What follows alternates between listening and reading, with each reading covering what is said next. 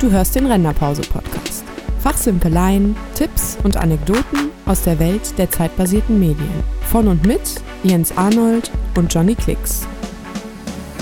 Und damit sind wir auch schon beim Thema. Jens, wir sprechen heute über das, wir haben es genannt, Spring Release Update von Adobe. Richtig, CC 2018.2, so heißt auf jeden Fall die After Effects Version, wenn ich das richtig gelesen habe. Jetzt vor ein paar Tagen rausgekommen und spannende neue Features, finde ich. Ja, auf jeden Fall. Und zwar, äh, wo ich zuerst gedacht hatte, wie würde mein 16-jähriges, 18- oder 20-jähriges Ich, was gerade mit dem Studium angefangen hat, äh, darauf reagieren. Und der wäre, glaube ich, nicht so begeistert, weil da fand ich solchen, äh, solche Effekte wie Face-Tracking und so sehr gut, bevor ich dich kennengelernt habe und du mir gesagt hast, was willst du eigentlich mit dem Klamauk? Nee, die Integrationen sind wahnsinnig gut. Manche Sachen sind natürlich wieder nice to have und sind einfach dabei. Aber aber du hast dich ein bisschen besser reingeguckt in die Materie als ich, hattest ein bisschen mehr Zeit. Deswegen erklär mir doch einfach mal ganz kurz, was Master Properties so drauf hat. Master Properties. Ja, du hast ab jetzt die Möglichkeit, auf Eigenschaften, die im Prinzip in der Unterkomposition liegen, aus einer anderen Komposition drauf zuzugreifen. Das heißt, du kannst sagen, ich habe jetzt hier meine Unterkomposition mit drei Ebenen und von den drei Ebenen möchte ich von der ersten Ebene vielleicht die Skalierung Skalierung möchte ich Zugriff drauf haben, von der zweiten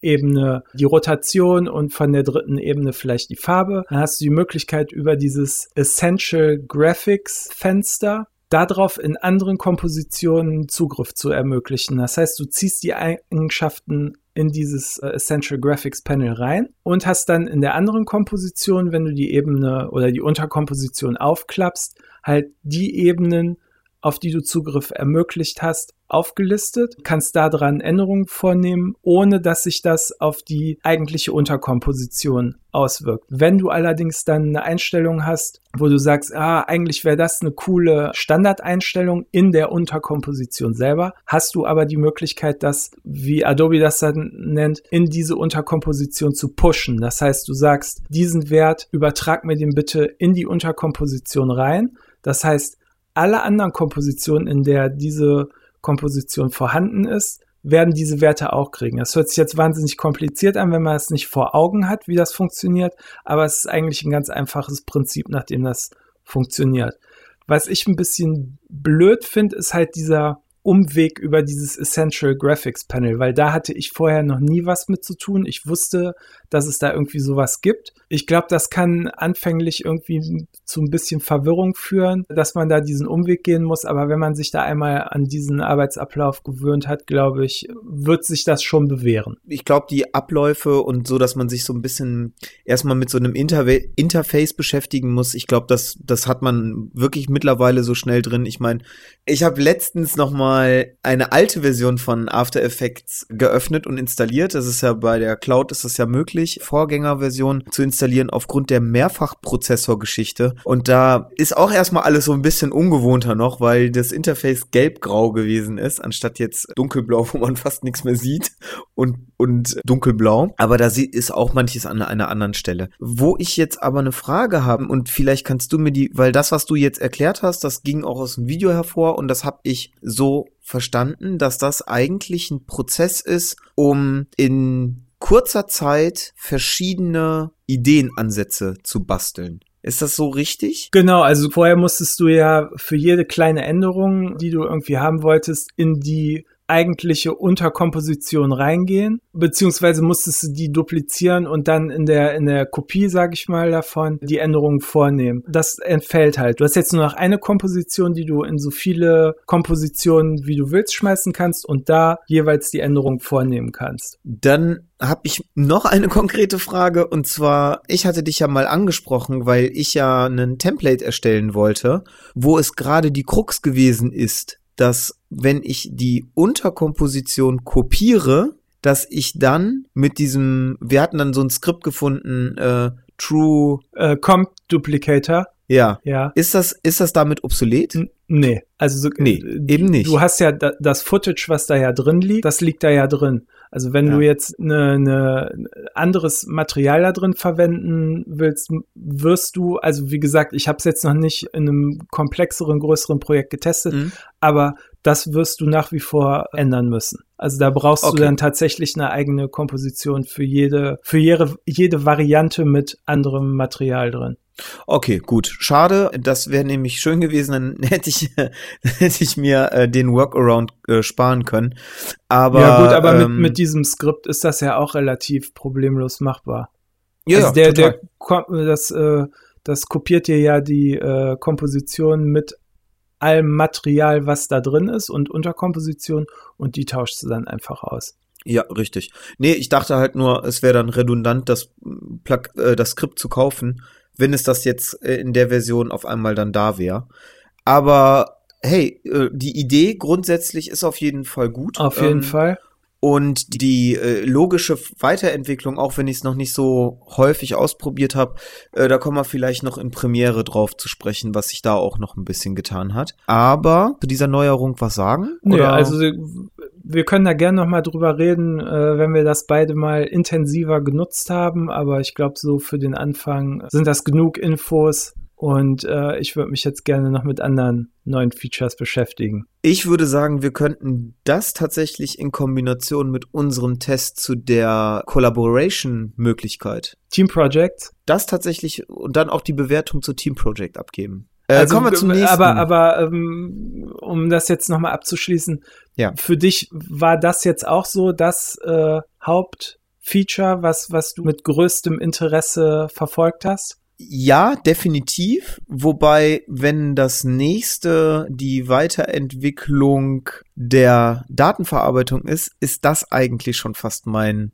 mein mein wichtigster Punkt. Aber das oh. liegt tatsächlich auch, wie der Workflow bei mir in meinem neuen Job ist. Warum, ja, deswegen, in, inwieweit ist das da wichtig oder wo siehst du da? Also das ist die Weiterentwicklung von Data-Driven Animation. Also dass da halt einfach, ich glaube, das war in der in der ersten Implementierung ging das nur über JavaScript oder über über welches Dateiformat ging das? JSON. JSON, das, genau. Das ist aber auch ein Oh, da muss ich mal nachgucken, wofür die. Wofür die Abkürzung ja, steht. Ja, das JavaScript. Wir sind gut vorbereitet. JavaScript Object Notation. Ja, so wie ich gesagt habe gerade. Ähm nee, und jetzt ist es ja so, dass so wie ich das gesehen habe und wie ich das verstanden habe, sind es Excel-Tabellen. Genau, also das war es vorher auch. Du konntest aus Excel dir eine sogenannte CSV oder TSV-Datei, also Comma Separated Values oder Tab Separated Values exportieren. Das ist dann ein Format, was halt nicht so ein proprietäres Microsoft Excel-Format ist, sondern du kannst das einfach mal exportieren und dir das mal angucken.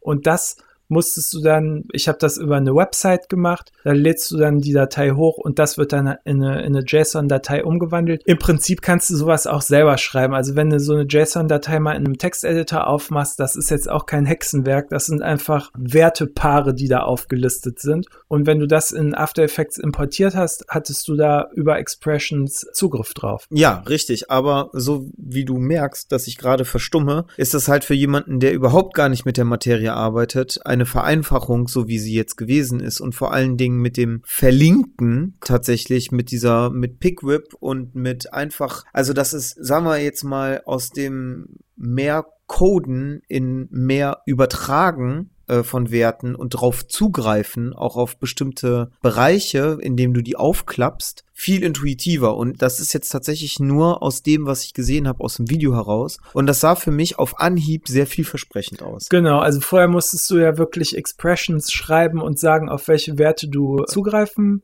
wolltest. Und jetzt, ich habe es halt auch nur in der Demo gesehen und habe es noch nicht selber ausprobieren können. Sieht es tatsächlich so aus, als könntest du einfach die Ebene aufklappen und hast da Zugriff dann auf die verschiedenen Daten oder Variablen und kannst da dann kannst die dann halt in deiner Animation verwursten. Richtig. Und das ist schon ähm, für jemand, für dich ist es vielleicht einfach so, ja, okay, jetzt kann ich da halt so direkt drauf zugreifen. Für jemanden wie mich wird's plötzlich nützlich. Und was ich halt cool finde, ist, und das hatte ich schon mal in einem unserer Podcasts gesagt, wenn man etwas sehr leicht zugänglich gemacht bekommt, dann kann man sich auch mehr in die Tiefe damit beschäftigen, wenn man es erstmal kapiert hat. Wenn man erstmal damit ein bisschen umgehen kann, dann kann man auch das ganze Ding auseinander auseinanderklamüsern und dann für sich zum Beispiel, ja, sage ich jetzt mal, entscheiden, ob man da jetzt noch tiefer reingehen möchte und jetzt dann da in solche Sachen vorstoßen möchte wie du, was schon eine halbe Programmierung oder sogar Programmierung dann ist. Ich meine, Skripte schreibst du ja selber und also für mich eine JSON-Datei in irgendeiner Art und Weise bearbeiten, da hatten wir auch schon mal drüber gesprochen, über bestimmte Skripts, die dann Ausgaben machen, wie SVG-Dateien und so weiter und so fort, wo wir auch nochmal drauf zu sprechen kommen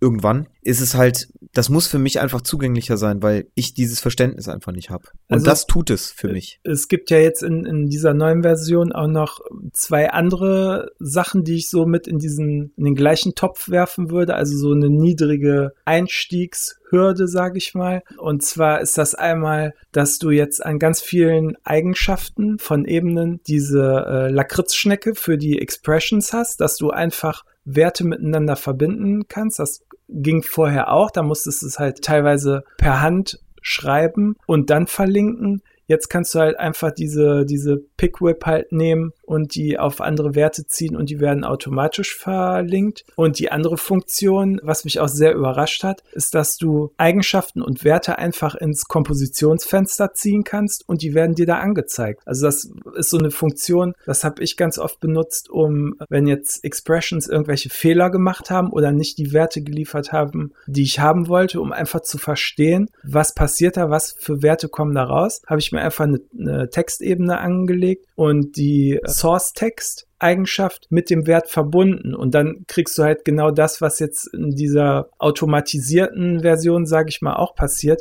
Dann wird dir halt der Wert einfach angezeigt. Jetzt, wenn du dir das anguckst, was da passiert, es passiert genau das Gleiche. Du ziehst den Wert ins Kompositionsfenster und After Effects legt automatisch eine Textebene als, na, wie heißt es, Hilfsebene an. Also das heißt, die rendert nicht mit und schreibt in die, in die Quelltexteigenschaft, keine Ahnung, Deckkraft, Doppelpunkt und dann kommt der Wert. Das, was du jetzt am Anfang gesagt hattest, dass du jetzt die Schnecke an den Werten hast, also dieses Pickwhip. Mhm. Als ich für unseren YouTube-Channel die ersten, die ersten Parameter miteinander verbunden habe, dass sich die so bewegen, wie sie sich da jetzt bewegen, was meinst du, wie häufig ich da versucht habe, genau das zu machen? Weil ich halt einfach nicht so tief in Expressions drinne gesteckt habe, sondern ich wusste, was die einzelnen Werte heißen.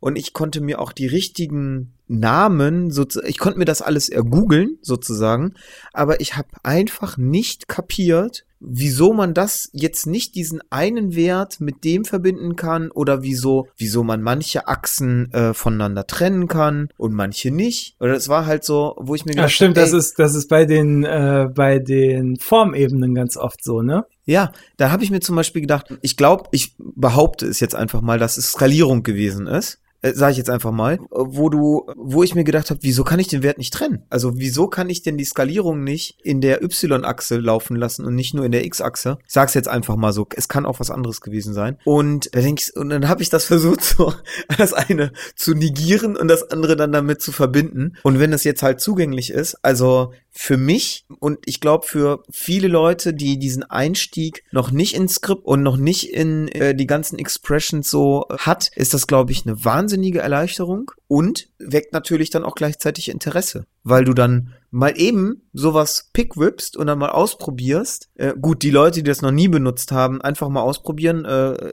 explodieren kann dir das Projekt nicht wenn du es vorher richtig abgespeichert hast.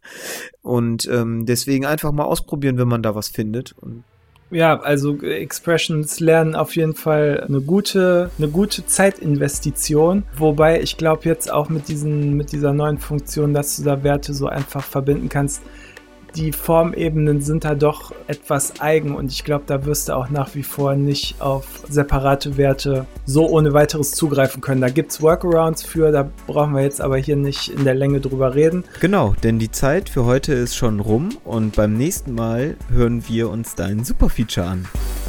Das war der Renderpause-Podcast. Alle weiteren Infos zu dieser Sendung sowie Kommentar- und Kontaktmöglichkeiten findest du unter www.renderpause.de.